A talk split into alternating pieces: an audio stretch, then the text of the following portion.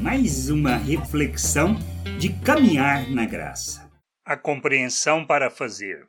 Na primeira carta de Paulo a Timóteo, no capítulo 1, versículo 5, ele afirma: Essa ordem está sendo dada a fim de que amemos uns aos outros com um amor que vem de um coração puro, de uma consciência limpa e de uma fé verdadeira. Podemos, porque fomos capacitados para amarmos segundo o amor que vem de Deus, que foi derramado em nossas vidas pelo Espírito Santo. Para que esta ação seja realizada dentro do plano e vontade de Deus, necessitamos ter a consciência da obra que ele realizou em nós. Pois se não houver compreensão, o entendimento, a consciência limpa e uma fé consistente alinhada com a sua vontade e promessas, não seremos capazes de amar como Cristo. Fomos capacitados para amar como Cristo. Para fazermos isso, precisamos compreender a obra de Deus em nós e que o Espírito derramou abundantemente do amor e da graça em nossas vidas.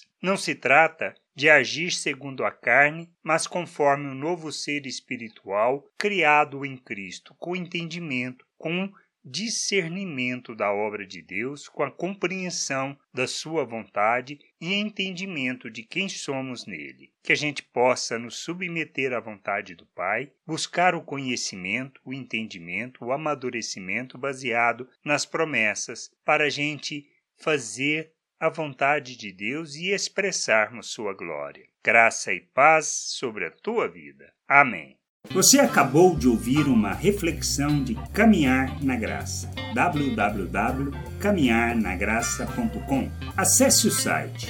Ouça as outras reflexões.